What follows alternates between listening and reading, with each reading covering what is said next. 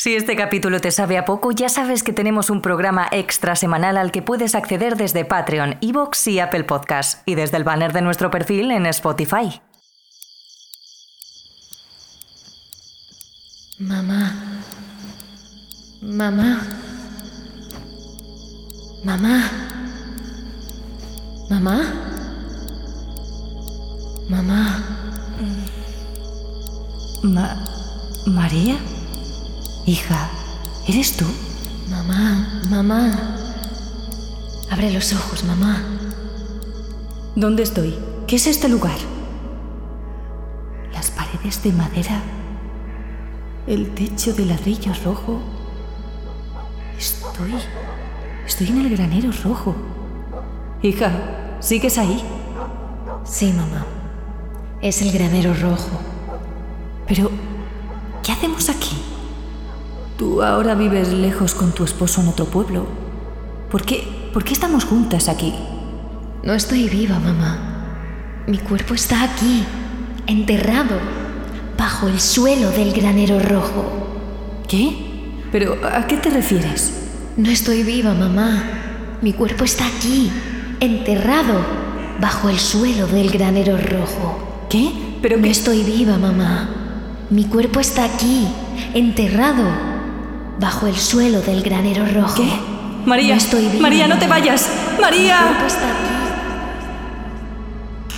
Terrores Nocturnos con Emma Entrena y Silvia Ortiz.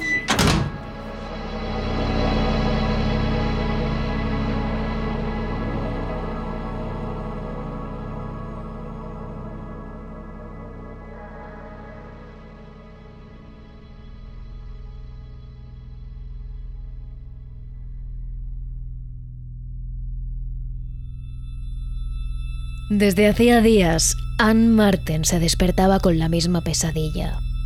Una y otra vez le atormentaba el espíritu de su hija María, que en sueños le decía estar enterrada en el granero del pueblo de Polstead, en Inglaterra, donde Anne y su esposo vivían por aquel entonces. Realmente María era su hijastra, pero Anne la había cuidado desde que era un bebé y ambas se trataban como madre e hija. Tenían un vínculo muy estrecho y precisamente por eso la pesadilla que se repetía una y otra vez en la cabeza le hacía preguntarse a Anne qué estaba pasando.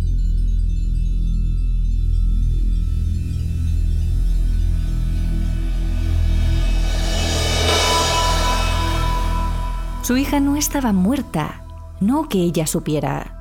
Anne se había despedido de su pequeña hacía semanas, cuando ella junto a su esposo William Corder habían decidido irse a Ipswich, cerca del río, donde iban a empezar una vida completamente nueva.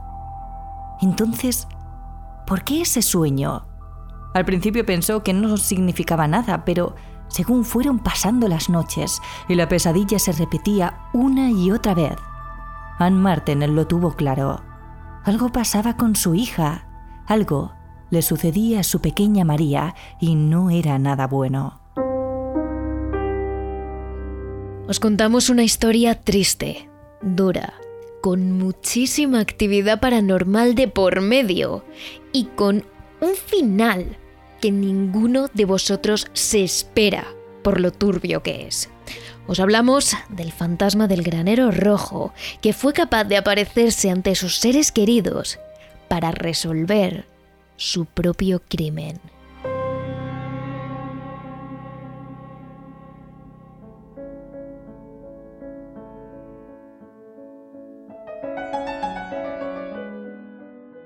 Estamos en el año 1804 en Inglaterra, concretamente en Suffolk, un condado del este de Inglaterra donde la época en la que nos encontramos, a principios del siglo XIX, la gente vivía eminentemente de la agricultura, la ganadería y el pequeño comercio. En este contexto nació, ese mismo año, un hombre llamado William Corder. Sus padres eran dos acomodados granjeros que vivían bien. No es que fuesen grandes terratenientes, pero sí que eran adinerados. Así que William nunca le faltó de nada. De hecho, fue criado como un chico extremadamente inteligente. Todos en el pueblo lo consideraban muy perspicaz, elocuente, incluso brillante. El problema es que decidió aplicar toda su inteligencia para los malos fines. Le encantaba la picaresca. Mentía para sacar dinero, estafaba a las personas, y a medida que fue creciendo, la cosa se fue haciendo más seria. Ya siendo adolescente solía asaltar las vallas de las granjas cercanas para robar los animales y venderlos en el mercado. Pero es que incluso llegó a hacerle eso mismo a sus propios padres. En una ocasión robó los cerdos de su propia familia para venderlos en el mercado y quedarse con todos los beneficios. Tampoco dudó en falsificar en muchísimas ocasiones cheques a nombre de su padre para poder robarle el dinero del banco.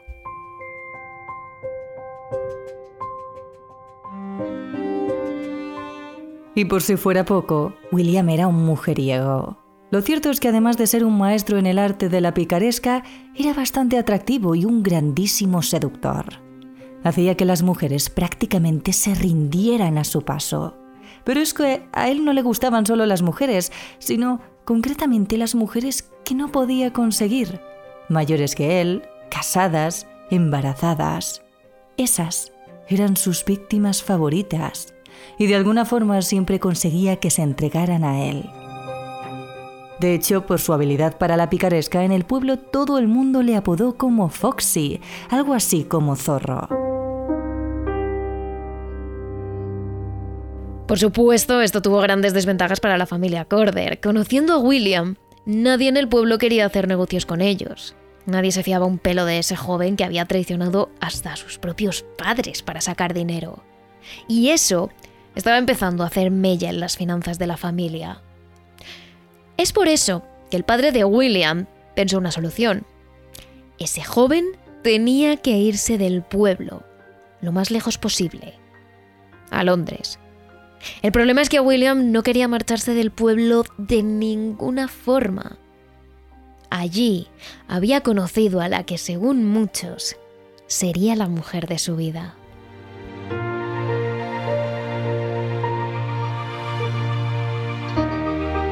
María Martins nació el 24 de julio de 1801 en Suffolk, muy cerca de la granja de los Corder.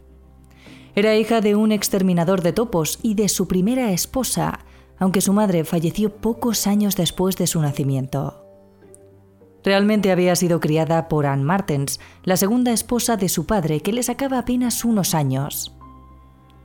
María era para muchos en el pueblo la mujer perfecta, era preciosa, tanto que en la prensa local hablaba de su belleza, pero también era inteligentísima.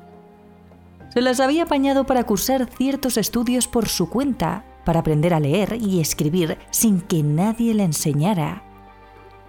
Muchos hombres la consideraban tan inteligente como uno de ellos, lo que era rarísimo en la época, y valoraban no solo su belleza, sino también sus conversaciones entretenidas, sus bromas elocuentes y sus buenos consejos. Algunos hombres incluso decían que si María hubiese podido acceder a una buena educación, habría llegado a ser una gran profesional.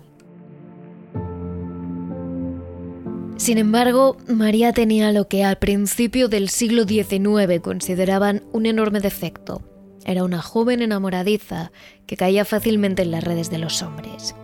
Y cuando se enamoraba, no dudaba en mantener relaciones sexuales con ellos sin esperar al matrimonio. Para ella, el amor estaba por encima de todo, incluso de la religión, de la moral y del pecado. Pero eso le causó muchísimos problemas. María se enamoró perdidamente de Thomas Corder, el hermano mayor de William, Precisamente así fue como William le conoció y se enamoró de ella. Pero María ni siquiera le prestó atención. Thomas era más mayor, más caballeroso, tenía mejores modales y sabía cómo cortejar a una mujer. En fin, que María se enamoró perdidamente de él. Thomas le prometió que se casarían, que era el amor de su vida. Pero en cuanto ella se quedó embarazada, Tomás no tardó ni medio día en hacer las maletas y huir sin dejar rastro. Así que María tuvo que hacer frente a la vergüenza y a un aborto espontáneo, ella sola.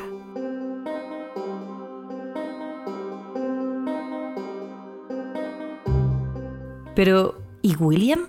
¿No le apoyó? Pues ni siquiera se enteró de todo esto porque finalmente no les quedó más remedio que marchar a Londres. William le ofreció a su padre estudiar magisterio o periodismo para encontrar un trabajo, pero su padre se negó a gastar más dinero en él o en sus estudios. Bastante le había estafado ya. Así que lo mandó a Londres con la esperanza de que encontrase algún trabajo honrado. Pero William no estaba por la labor. Siguió robando, estafando y utilizando la picaresca para salir adelante. Mientras tanto, María, en Suffolk, volvió a repetir la misma historia.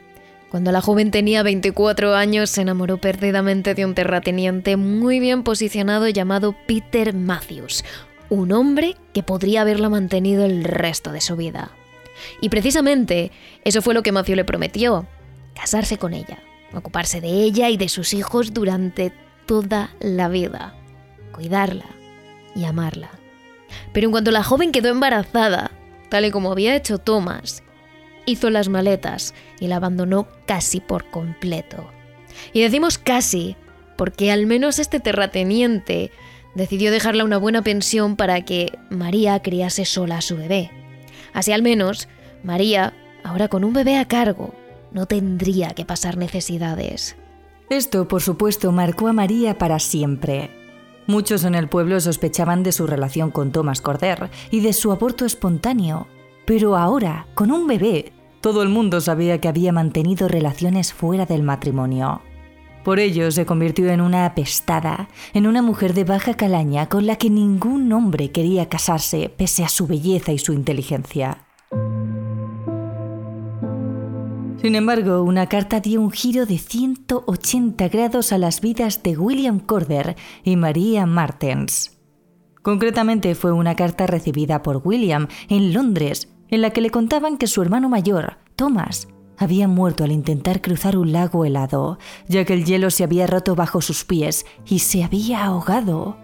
Por ello, debía volver a Suffolk, a la granja, para hacerse cargo del negocio familiar. Y allí todo fue suerte para William, o lo que él consideraba suerte por lo menos. Su padre murió, su madre estaba muy enferma, y dos de sus hermanos murieron de tuberculosis. En resumen, ahora él era el único hombre de la familia, prácticamente todo el negocio era suyo, y con eso podía ganar muchísimo dinero. Y fue entonces cuando volvió a cruzarse con el amor de su adolescencia, con la única mujer que nunca había podido tener, María Martens, tan guapa e inteligente como siempre, y soltera, era perfecta. Y esta vez no le costó mucho conquistarla. La joven no tenía más pretendientes ni más opciones. Y él seguía siendo el maravilloso embaucador y seductor que ella recordaba. Fue así como María repitió la historia una vez más. Se quedó embarazada de William ante la promesa de que se casaría con ella.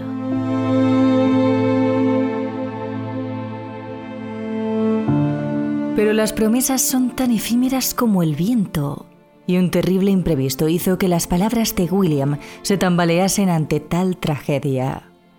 Tan solo dos semanas después de dar a luz una preciosa niña, cuando tanto María como William veían su futuro juntos, casados, criando de su pequeña, el bebé murió en brazos de su madre.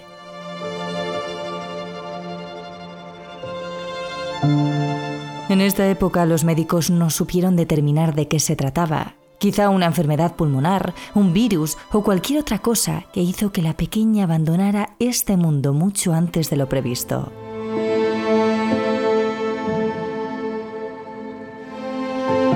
El padre, William y Anne, la madrastra que casi era una madre para María, colocaron con cuidado al bebé sin vida en una caja y lo envolvieron con un pañuelo blanco. William cogió la pequeña caja entre sus brazos y con los ojos llorosos, pero manteniendo la expresión fría, prometió que lo enterraría en un lugar seguro. Es cierto que la niña ya no estaba entre ellos. El motivo de William para casarse se había desvanecido. pero aún así le prometió a su futura esposa que ambos se casarían.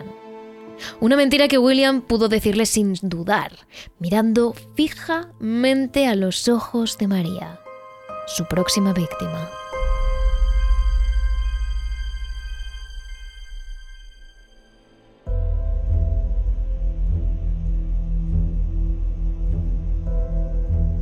Apenas unas horas después de la tragedia, William le dijo que ambos corrían peligro si se quedaban en ese pueblo, porque podrían acusarles por haber tenido un hijo bastardo.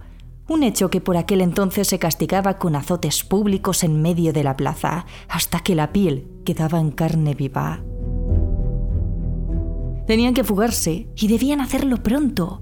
No había tiempo de despedidas ni de planear una marcha organizada.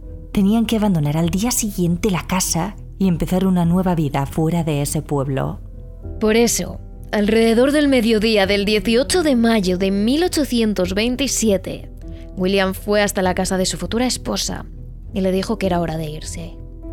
María todavía no se había recuperado de la muerte de su hija, apenas sí tenía fuerzas para levantarse. Imaginad para irse lejos de sus padres. Pero sabía que tenía que ser en ese momento. Además, William alimentó el miedo de la familia diciéndoles que ya había gente que estaba buscando a María para llevarla directamente al calabozo. Por eso, se le había ocurrido la idea de que la joven se disfrazara de caballero. Si la gente se pensaba que era un hombre, no habría razón para detener a un ciudadano cualquiera.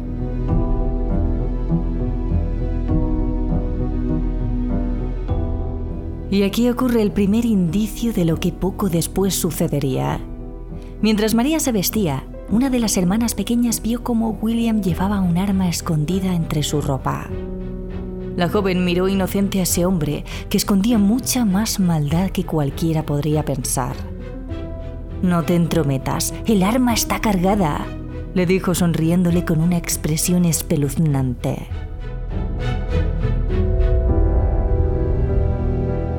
María salió de la habitación vestida con un chaleco de hombre, un sombrero, unos pantalones y un pañuelo verde. Toda la ropa que le había prestado su pareja. Colocó el resto de su ropa en la bolsa y William le prometió que volvería a vestirse como ella quisiera cuando saliesen de ese pueblo. Antes de irse, él le dijo que ambos se encontrarían en el Red Barn, el granero rojo. Debían ir por separado para no levantar sospechas. Después, huirían a Ipswich y se casarían como tanto llevaban esperando. Esa fue la última vez que Anne, su madre, y Thomas, el padre,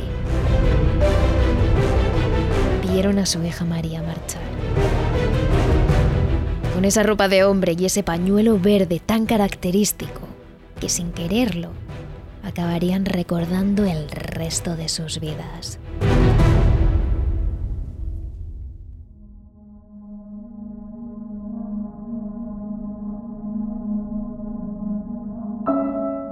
Pasaron las semanas y el matrimonio Marten no supo nada de su hija. Fueron muchos meses después cuando Anne Marten comenzó a tener esos sueños extraños en los que se le aparecía su hija como un espectro fantasmal y le decía que estaba muerta. Bajo el suelo polvoriento de un granero cercano a la cabaña de Anne y su marido. Al principio la mujer pensó que se trataba de una pesadilla, por no tener cerca a su pequeña. Pero cuando el sueño volvió a repetirse, empezó a pensar que quizás era algún tipo de mensaje que su hija le estaba intentando dar desde el más allá. Asustada, le contó a su esposo lo que soñaba y le pidió que buscase a su hija en el granero rojo. Thomas creyó que estaba delirando, pero tras tanto insistir, acabó cogiendo una pala y poniendo rumbo a ese lugar. El granero rojo era un sitio destacado en el pueblo, en Postled, el pintoresco rincón estaba formado por un edificio que tomaba el nombre de Granero Rojo por tener un techo hecho de un ladrillo del mismo color, único en la zona. Este lugar fue el primero donde María y su amante, William, consumaron su amor, un sitio que hace no mucho tiempo estuvo lleno de felicidad, pero que ahora se levantaba frío y solitario en la oscura noche. Mientras Thomas caminaba hacia el granero, varios pensamientos rondaban su mente. Era cierto que desde que su hija se había marchado hacía ya 11 meses, nunca la había vuelto a ver. William, en cambio, sí que había pisado de nuevo el pueblo, pero cada vez que le preguntaban por su hija, él tenía siempre una excusa. Estaba enferma, tenía cosas que hacer, quería venir en otro momento. Era algo muy extraño teniendo en cuenta que María estaba muy unida a sus padres y que siempre lo había estado. En cuanto abrió la puerta de ese viejo edificio, un escalofrío recorrió su cuerpo. Temía que su mujer fuese una de esas personas supersticiosas que en el fondo acababan teniendo razón. En silencio, Tomás comenzó a pisar el suelo con cuidado, dando pequeños golpes para comprobar si el terreno era firme o estaba hueco. Y a los pocos minutos se dio cuenta de que en una zona del granero tenía un suelo inestable como si debajo de este hubiese un agujero que había sido tapado posteriormente. Bajo la luz de una vela y con la luna entrando por una pequeña ventana, Thomas se puso a escarbar y escarbar hasta que poco después se topó con un agujero. Al final de este había algo, o mejor dicho, alguien. Esa persona no se movía, y por su olor, Tomás supo que estaba muerta desde hacía tiempo. Como pudo, estiró un brazo en ese agujero y la tenue luz de la vela pudo alumbrar a un hombre tirado al fondo, con algo característico. Un pañuelo de color verde. El mismo que llevaba su hija la última vez que se despidió de ellos bajo el disfraz de un caballero. Un caballero que ahora yacía muerto al final de ese agujero. Así fue como Anne y Thomas dieron el aviso a las autoridades y la policía no tardó en encontrar a William. Pero este no vivía con María. De hecho, en el momento en el que dieron con él, estaba casado con otra mujer y dirigía un internado para niñas al oeste de Londres. Cuando la policía le preguntó qué había sido de María, él se limitó a decir, ¿Quién es María? Mire, nunca he conocido a una mujer con las características de las que me hablan. Creo que se han confundido de persona, no la conozco, ni siquiera por su nombre. Con pruebas suficientes, la policía acabó deteniendo a William y en pocos días el crimen llamó la atención de todos los pueblos de la zona. La historia de una pobre chica de campo que fue seducida y engañada por un asesino rico que acabó con su vida bajo la promesa de que se iban a casar y cuyo cuerpo fue descubierto a raíz de la pesadilla que tuvo su madre una y otra vez. Los periódicos de la zona abrieron con los últimos detalles del caso y poco a poco este asesinato pasó a ocupar gran parte de los corrillos de personas que se amontonaban en las calles. El pueblo, Polstead, un lugar poco concurrido, se convirtió en una de las aldeas con más visitantes de la zona. Todo el mundo quería ir al granero rojo y recrear en su mente cómo murió aquella joven. De hecho, mientras William estaba en la cárcel a la espera del juicio, Postled celebró una de sus ferias anuales. Y precisamente ese mismo año fue cuando más visitantes tuvo. Además de numerosas actividades, en esos días se representaron obras de teatro contando versiones sensacionalistas de la historia del asesinato de Red Barn, el granero rojo. Pero lo peor llegó el día que se celebró el juicio de William, la noche antes, todas las posadas y las tabernas del condado estaban repletas.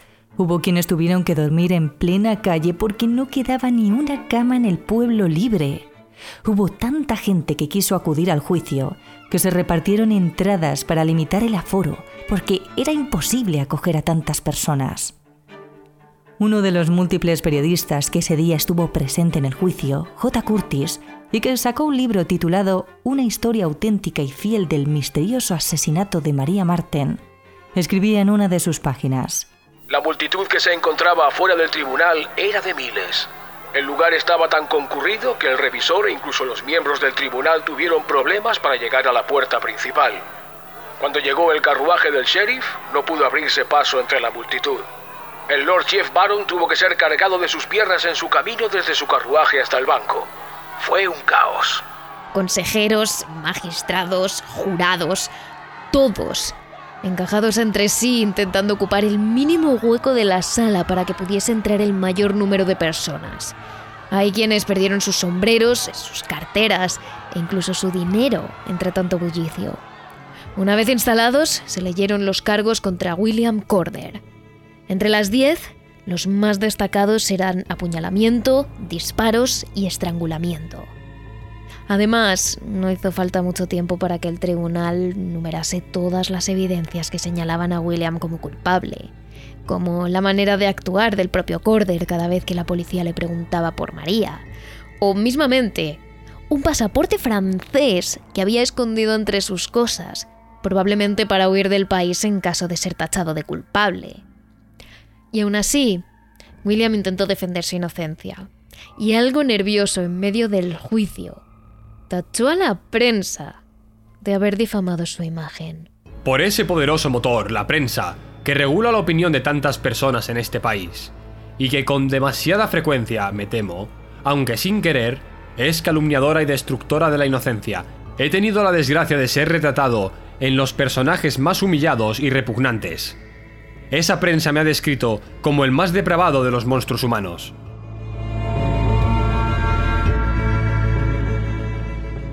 Pero la presión hizo que finalmente él mismo acabase cambiando la versión, una vez más, sobre lo sucedido. Dijo que efectivamente había discutido con María en el granero rojo, pero que no la mató.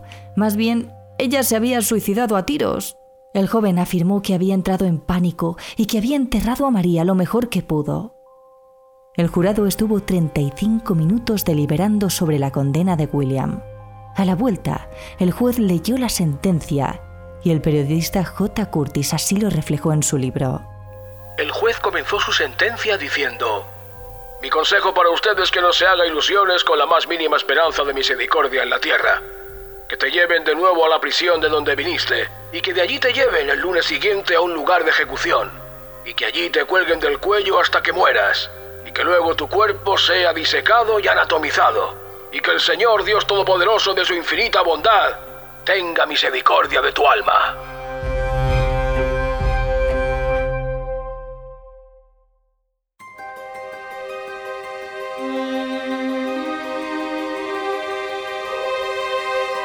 Así fue como el 11 de agosto de 1828, Corder fue llevado a la horca. Al menos 7.000 personas se arremoleraron alrededor de la plaza queriendo ver cómo acababan con ese terrible asesino. William apareció en escena, débil, desnutrido. Esa misma semana había confesado a un capellán de la prisión que él y María habían discutido posiblemente sobre su bebé muerto, que nunca había recibido un entierro cristiano adecuado, y que accidentalmente le había disparado en la cara durante esa pelea. Mirando a la multitud, temblando ante lo que iba a venir, William dijo sus últimas palabras. Soy culpable.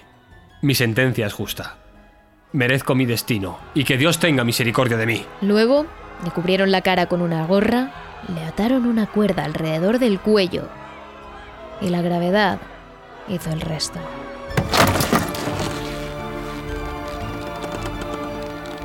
El cadáver de William Corder estuvo una hora balanceándose sobre la cuerda antes de ser retirado y colocado en una sala cercana, donde se le abrió el abdomen y se dobló la piel hacia atrás para mostrar los músculos de este.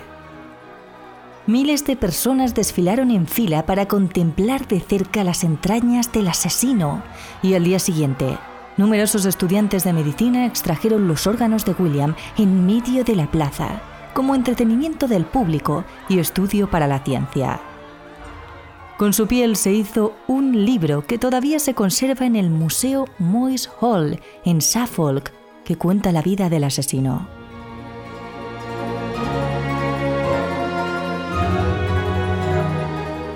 El asesinato del granero rojo es uno de los crímenes más polémicos del siglo XIX y que más marcó a la sociedad por aquel entonces. A raíz de este se crearon obras de teatro, dibujos y cuentos sobre el incidente. Algunos vendieron más de un millón de copias. Postlet se convirtió en un macabro lugar de peregrinación para los turistas. Alrededor de unas 200.000 personas visitaron la ciudad solo en 1828. El granero rojo quedó vacío.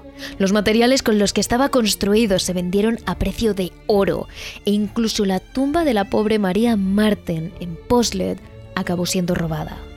A día de hoy, más allá del libro con la piel del asesino, no queda nada de aquel incidente.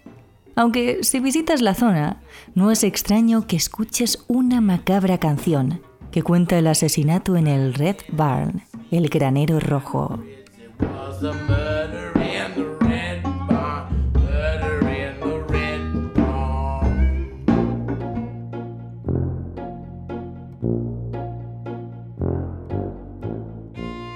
Y hasta aquí un capítulo de una de esas historias que te hacen pensar. Anne supo de la muerte de su hijastra a través de una pesadilla, porque su fantasma se le apareció para pedir justicia por su asesinato.